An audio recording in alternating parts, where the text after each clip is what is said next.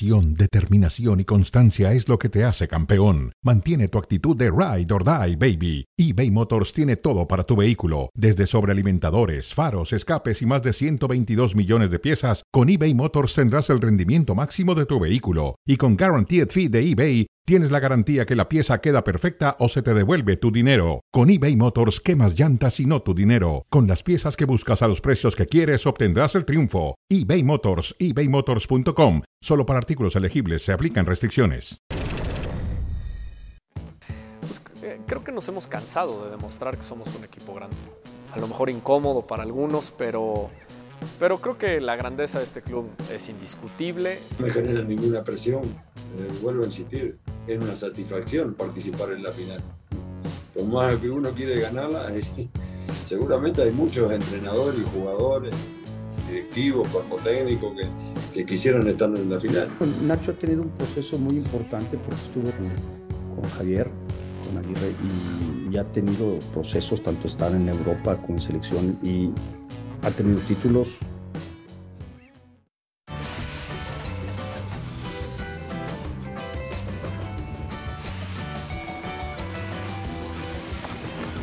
Saludos de cronómetro a todos ustedes en Star Plus y ESPN Deportes. Saludos David Faitelson, ¿cómo estás? Hola, José Ramón, ¿cómo estás? Bienvenido. Saludos. Saludos. Bueno, fíjate lo que dice Suinaga. Dice Suinaga, sobre todo de quién ha sido mejor en torneos cortos. Vamos a recordarlo. Dice, históricamente, Pachuca y los Tuzos, y Pachuca y Toluca, no son vistos como miembros de los clubes grandes. No, no lo son. Sin embargo, la historia reciente dice lo contrario. Aquellos tiempos en los torneos cortos, Tuzos y Diablos están en lo más alto de la competencia. De acuerdo. Ahora lo vamos a debatir, José Ramón. Ahora, ¿quién ha sido mejor en torneos cortos? ¿Los Toluca. Diablos Toluca. o los Tuzos? Sí, ahora el Toluca Un poquito, tiene... un poquito Toluca. Sí, de acuerdo, de acuerdo. El Pachuca ha crecido mucho. Toluca es un equipo muy viejo. Toluca ganó, Bueno, y Pachuca ganó también torneos es viejo, largos. ¿eh? Sí, también viejo. Toluca ganó torneos largos y torneos cortos. Sí, pero el Toluca ha tenido más notoriedad en primera división. Pachuca, acuérdate, tenía una época en la que Sí, subía, sí, bajaba. subía, bajaba. Sí, Ahora es un equipo viejo, es la cuna del fútbol mexicano. Ahora, también hay un precedente, hay una situación que marca la Bueno, distancia. acuérdate del equipo de Cardoso, Eso, cómo jugaba, cómo jugaba. ese. Un equipo, uno de los más poderosos en la historia del fútbol mexicano era aquel equipo de Yo Carlos. me acuerdo, Arrasaba. Ah, me acuerdo del 6-0 sobre el América. Bueno, eso te acuerdas tú, Fantástico, José Ramón, pero Yo me acuerdo, yo me acuerdo, por ejemplo, de, de una, una final con Necaxa donde Necaxa llega y sorprende y le hace un par de goles al Sí, principio. y lo remonta Toluca. Y el Toluca aún así lo remonta. Lo golea, Eh, no había imposibles para ese Toluca. Era un. Mira el flaco Macías, siempre festejaba con Don Nemesio Díaz. Flaco Macías, sí. Carmona, otro gran futbolista. Fabián Estay.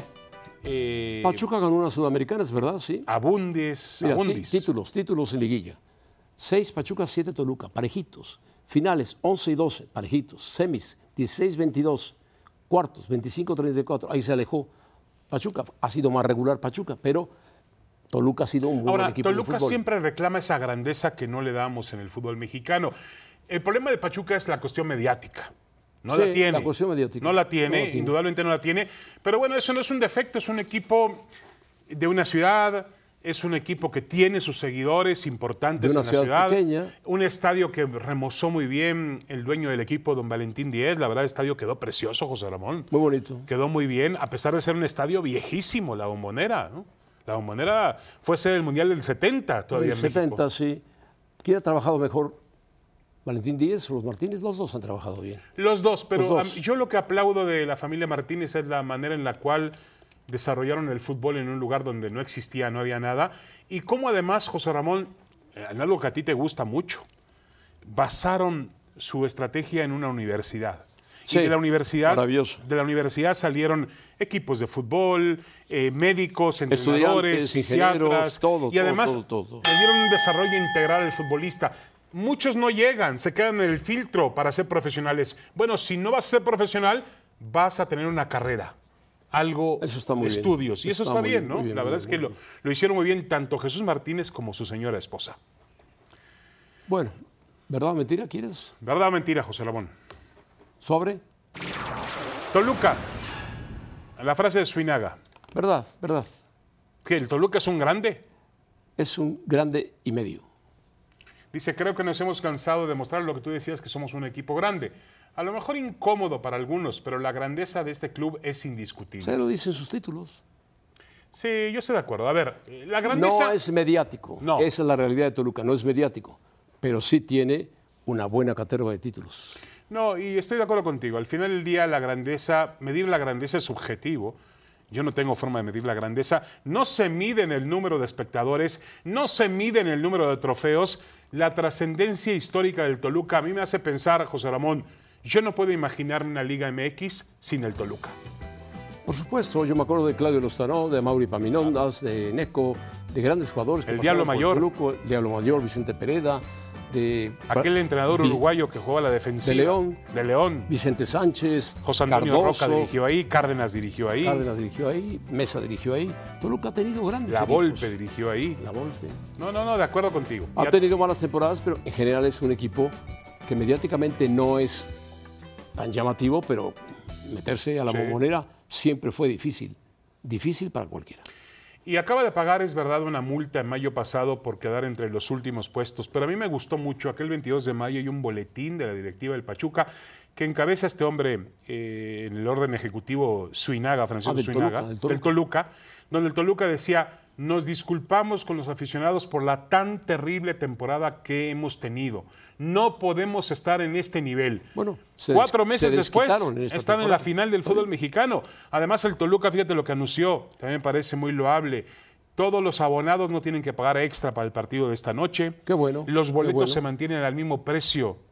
Se mantienen al mismo precio de juego noche. regular. Sí, sí, sí. Ahora, pero la pregunta aquí, José Ramón, si es grande el Toluca. Yo creo que a su manera, a su estilo, el Toluca es grande. Sí, es grande, claro. Hay que ver los títulos.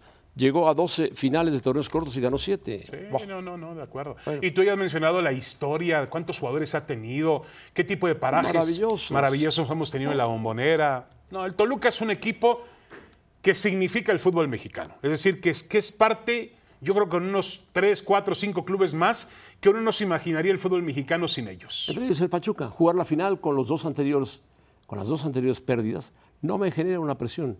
Es una satisfacción y por más que uno quiera ganarla, hay muchos que quisieran estar en la final. Tiene razón Guillermo Almada. Un Sí, buen pero- técnico, indudablemente. Pero yo creo que miente en el sentido, José Ramón, de que no hay presión. Sí hay presión. A este equipo, a nadie le gusta hacer dos buenos torneos y quedar en segundo lugar, ¿no? Y este equipo claro tiene el potencial para ser campeón. Pero acuérdate que los hizo con uno con Santos Sí, de y otro con Pachuca. No, no, no. Y el torneo pasado, José Con Ramón. Pachuca. Y este torneo otra vez con Y el Pachuca. torneo Tiene pasado, tres El finales. torneo ante- a- anterior anterior con Santos. Sí, tiene tres finales. Está bien. Es Ahora, un técnico que hay que echar el ojo para otras cosas importantes en México. o sea, lo estás promoviendo para la selección mexicana de No, fútbol. pero hay que echar el ojo. Trabaja muy bien No, trabaja muy bien. y conoce bien a los chicos y jóvenes. tiene un estilo muy agradable en el campo de juego. Fue candidato para dirigir a la selección de Uruguay. Tiene mal carácter, pero bueno, da la impresión de tener mal carácter, se enoja mucho en la banda, pero, No, pero es su estilo. Su estilo La es realidad, que es apasionado, muy apasionado. la realidad es que el Pachuca encontró a su entrenador ideal. Es decir, Ideal, cuando lo ideal. estaba buscando hace un buen tiempo y probó con Y nombres se lo quitó diferentes. al amigo de Fights, a Irragorri. No, no se lo quitó. Irarragorri lo despidió. O sea, no le renovó el contrato a Oh, nada. Bueno, acuérdate que en, en Santos y en Grupo Orlegui tienen un sistema de que no le dan demasiado tiempo al entrenador. Es decir, van cortando ciclos y les ha funcionado, hay que decirlo. Ahora echaron a Diego Coca del Atlas, siendo que Coca era un técnico triunfador. Coca, Coca pidió irse, quería irse a, Europa. No sé si sea verdad. A mí me parece mentira, me parece que sí genera presión. El Pachuca está presionado, Almada está presionado, necesita ganar el campeonato. No, verdad. Almada, Almada va a ganar el campeonato. Es muy, muy difícil que se lo quiten a Almada en esta ocasión. Pero a pesar de ser el Toluca. ¿eh? Pero estás ya estás dando un pronóstico y no estamos analizando eso. Es tú, que me, está- tú estás, tú me estás diciendo, que si es no mentira, que Almada es un mentiroso. No, la pregunta es, es si, verdad. si la final genera no le genera, satisfacción no o le genera presión. presión. Presión. Tiene, tiene muy buena experiencia Almada. Al bien. contrario, al contrario. Su experiencia lo saca adelante. Chepo de la Torre, mentira desde ahora. Ah, caray. Ambriz podría ir a la selección mexicana. Ah, Chepo de la Torre, por Dios. Ha tenido un proceso importante. Estuvo con Aguirre y ha tenido procesos en Europa. ¿Cuál? ¿Cuál, Chepo? Pero me dirigió, la- estuvo como auxiliar técnico de Aguirre en el Atlético de Madrid. Sí, pero auxiliar técnico. Bueno, José Con Aguirre, el ¿Qué que dirige crees? todos sabemos que es Aguirre. No, Se baja la creas, cachucha y. no te creas, Lo tuvo, lo tuvo con el Huesca y le fue muy mal. Bueno, Bueno, A ver, fue la segunda Él división. solo, él solo. Mentira del Chepo, mentirota del Chepo. Yo pongo que verdad. Ah. A ver, José Ramón, tampoco me digas que, que necesitas ser un... Mira, el Tata Martino, habiendo dirigido al Barcelona, a la selección de Paraguay en un Mundial, a la selección argentina, aún así dicen que el Tata Martino no tiene las credenciales para dirigir a la selección mexicana. Bueno, Am- ¿quién, quién lo dice? Bueno, la crítica, algún parte de la crítica. No, Ahora, una buena parte. ahora, José Ramón, Ambriz es un buen entrenador, Sí, es un hombre que trabaja bien. Yo creo que Ambrit necesita todavía madurar más de lo que ha ¿No madurado. te Ambriz. gustó su León, el León que logró campeonatos? El León jugaba muy bien. de forma maravillosa. Igual que jugaba el de Matosas, maravillosamente. ha hecho una muy buena temporada con Toluca. Después de una temporada muy mala, Muy ha mala, corregido con ha el Toluca. bueno. Hoy da gusto pero encender la pero televisión y ver jugar al la Torre Toluca. lo destape para ir Bueno, a la selección nacional. es su gente, ¿qué quieres? es parte de su mismo grupo. Chepo de la Torre y Ambriz. No, ¿verdad? No, para nada, para nada. Bueno, No, el Chepo de Paz que el Chepo dirigió al Toluca y fue, y fue exitoso con el Toluca en su momento. Almada en la selección, tampoco lo veo Almada en la selección, no lo haría mal, pero no lo veo. Es un tipo que conoce el fútbol mexicano.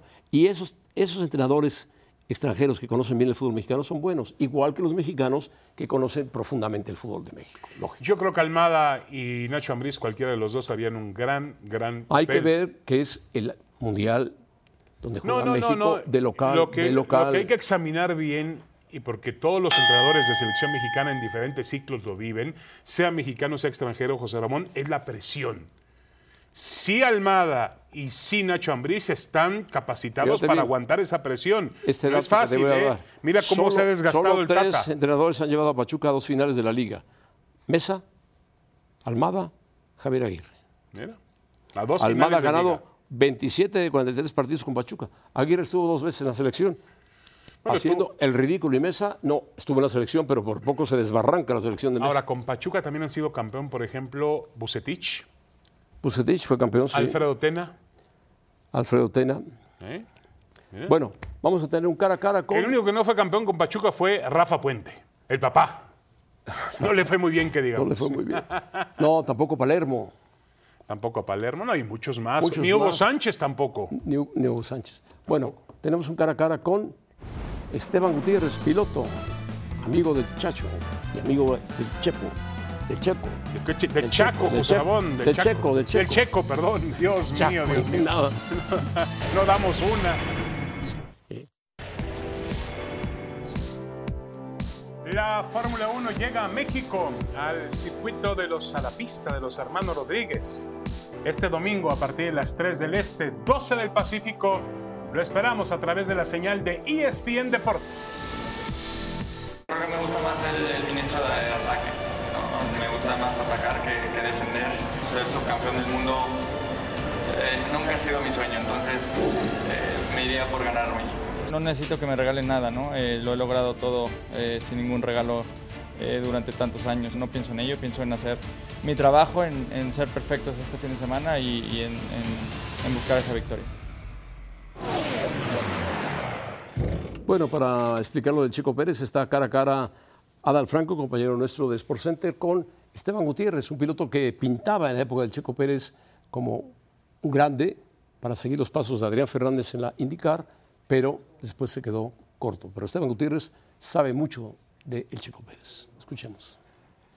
invitado de lujo en cronómetro este día, Esteban Gutiérrez. Esteban, gracias por estar con nosotros y bienvenido a cronómetro. ¿Cómo andas? Muy bien, muchas gracias. ¿Ustedes cómo están?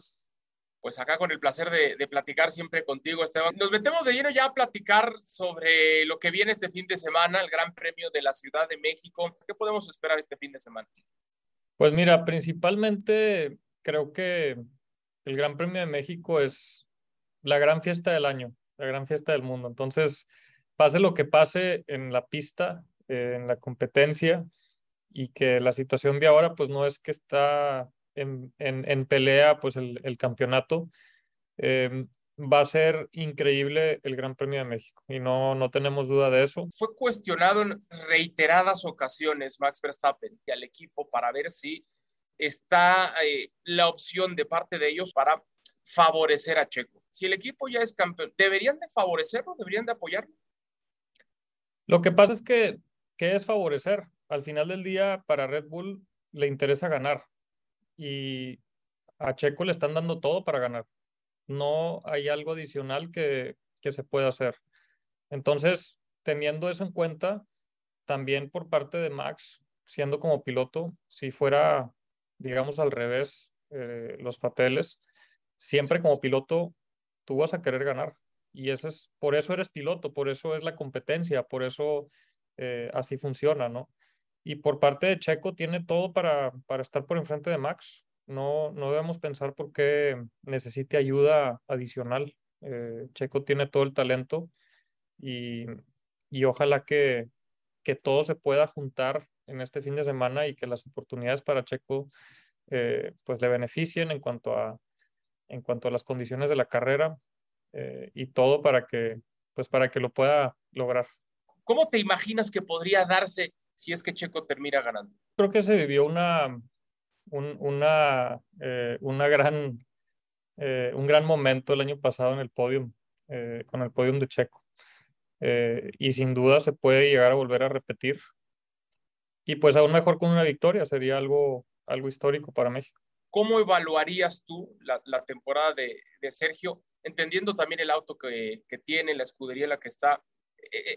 ¿Cuánta distancia hay entre esa evaluación de si termina segundo o tercero? Entre segundo y tercero ya la diferencia es muy, eh, muy poca, ¿no? Eh, yo creo que lo más importante es la diferencia entre el primero y el resto.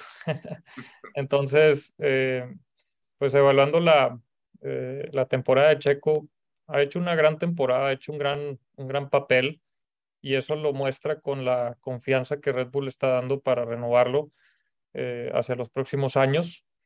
Eh, ha estado por delante de Max en varias ocasiones y, y no hay por qué no, no pueda estar peleando el campeonato el próximo año.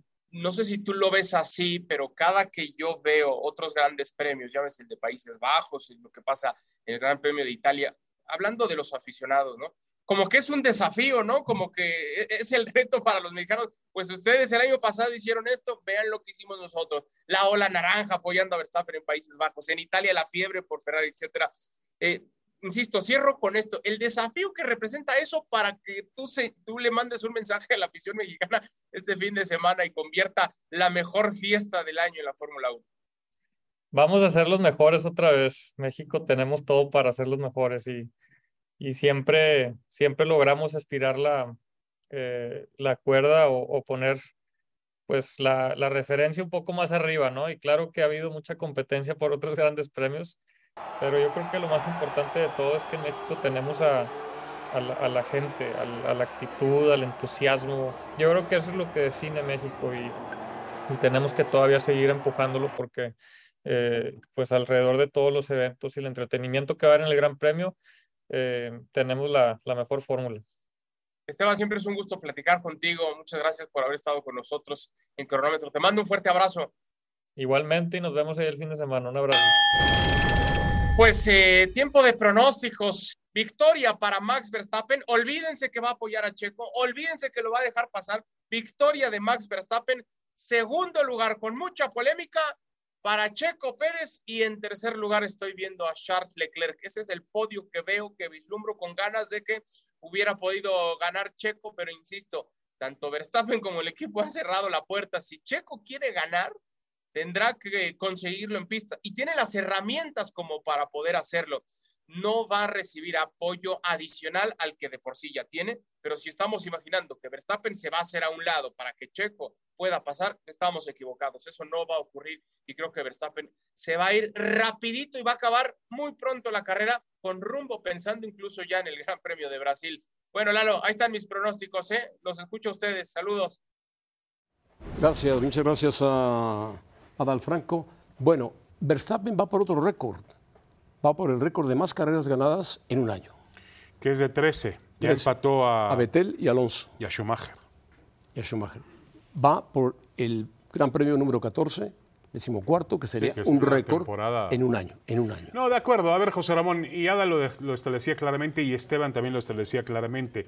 Eh, tiene que ganar en la pista, pero también una carrera está llena de circunstancias. Sí, claro. Eh, eso es evidente. Ahora, yo pregunto, ¿no hay algún tipo de interés comercial que a, a Red Bull le importe que un piloto mexicano gane en la Ciudad de México? Mientras, pues, sí. mientras tenga el patrocinio de Red Bull, no le importa. Bueno, obviamente Red Bull está por encima, es el patrocinador principal, pero también entra dinero mexicano en, en- Lo- en bueno, Red Bull. el hacer el Gran Premio y tiene patrocinio mexicano el auto de Red Bull y Max Verstappen. Pero bueno, yo creo que O sea, todo depende de Verstappen. todo depende de Él Verstappen. tiene la llave Si él del sale Gran Premio. bien calificado y sale en los primeros de la parrilla y el Checo sale en los primeros de la parrilla y no hay un cruce con los Ferrari, Checo puede tener. Ahora, no puede, entonces, no, imposible llegar a pensar que hay una estrategia que la gente de Red Bull, Red Bull reúna a los pilotos, a mecánicos y demás, le digan, señores, hoy necesitamos que gane el checo. ¿No? No creo, no creo que se manejen así. Eso, si lo dirigiera John de Luisa, lo, lo haría. Pero como no lo dirige, no lo van a hacer. Ya nos vamos, ya nos vamos. Ah, nos quedan dos minutos. Todavía nos Oh, queda tiempo. Maravilloso. Bueno, Checo, Checo, ganó, gana el Premio Nacional, del Deporte. Normal, normal. muchas normal. felicidades, lo Hoy los merece. políticos se suben al carro del Checo. El padre es diputado de, del partido en el poder. En fin, Sí, de acuerdo. Aunque, por ejemplo, la jefa de gobierno no se subió. No. bueno, sí se subió porque Pero- dijo que era un evento porque hubo, de otro lo tipo de renovaron hasta el clase. 2025. Sí, de acuerdo. Y se habla de que Rafa Puente del Río podría ir a Pumas. Lo cual me daría mucho gusto. Rafa, Rafa Puente Jr. primero es un chico con mucha educación, con mucha preparación. Eh, no ha tenido buenos resultados, pero bueno, es parte de la experiencia de hacer Y una carrera como fue canterano, canterano de Pumas. Y también algo fantástico, José Ramón, que alguna vez lo hizo Tomás Boy, que te lo recordábamos con, con eh, Roberto Gómez Junco y con el profesor Carrillo, y tú te acuerdas de esto, porque además fuiste muy importante en ese sentido. En el, eh, Tomás Boy anunció en el periódico esto, Sí. estoy buscando trabajo como entrenador, No tengo trabajo. no tengo trabajo. Y finalmente lo consiguió en, el, en aquel Veracruz. Lo consiguió el Veracruz, que hizo un gran papel. De acuerdo, de acuerdo. Lo metió a semifinales. Sí, cuando el dueño del equipo prefería, me acuerdo muy bien, prefería un entrenador extranjero. Hubo alguien por ahí una mano que impulsó para que Tomás Boy llegara a Veracruz. Pero aquí la, la cuestión es que Rafa Puente Jr. fue y tocó la puerta de Pumas. Está bien, Y está bien. presentó un proyecto. ¿Cuándo ha sido un pecado pedir trabajo? Nunca, nunca. El que pide trabajo, porque lo necesita. El que no pide trabajo es porque o es millonario o ya se quedó en la calle. No, de acuerdo, de acuerdo. Bueno, Bueno, mira, imágenes ya de, las, de la Ciudad de México, José Ramón, de la semana del Gran Premio de Fórmula 1. Mira, y además, ahí estaba Faiteson. además se viene el Día de Muertos. El guacamole que mata a los pilotos. Valtteri Bottas comiendo, comiendo guacamole con una calavera. Mientras no se la lleve al panteón, todo está bien. ¿Qué dirán, Tacos. qué dirán los pilotos cuando los ven? Bueno, el guacamole. Estamos fuera. Dios.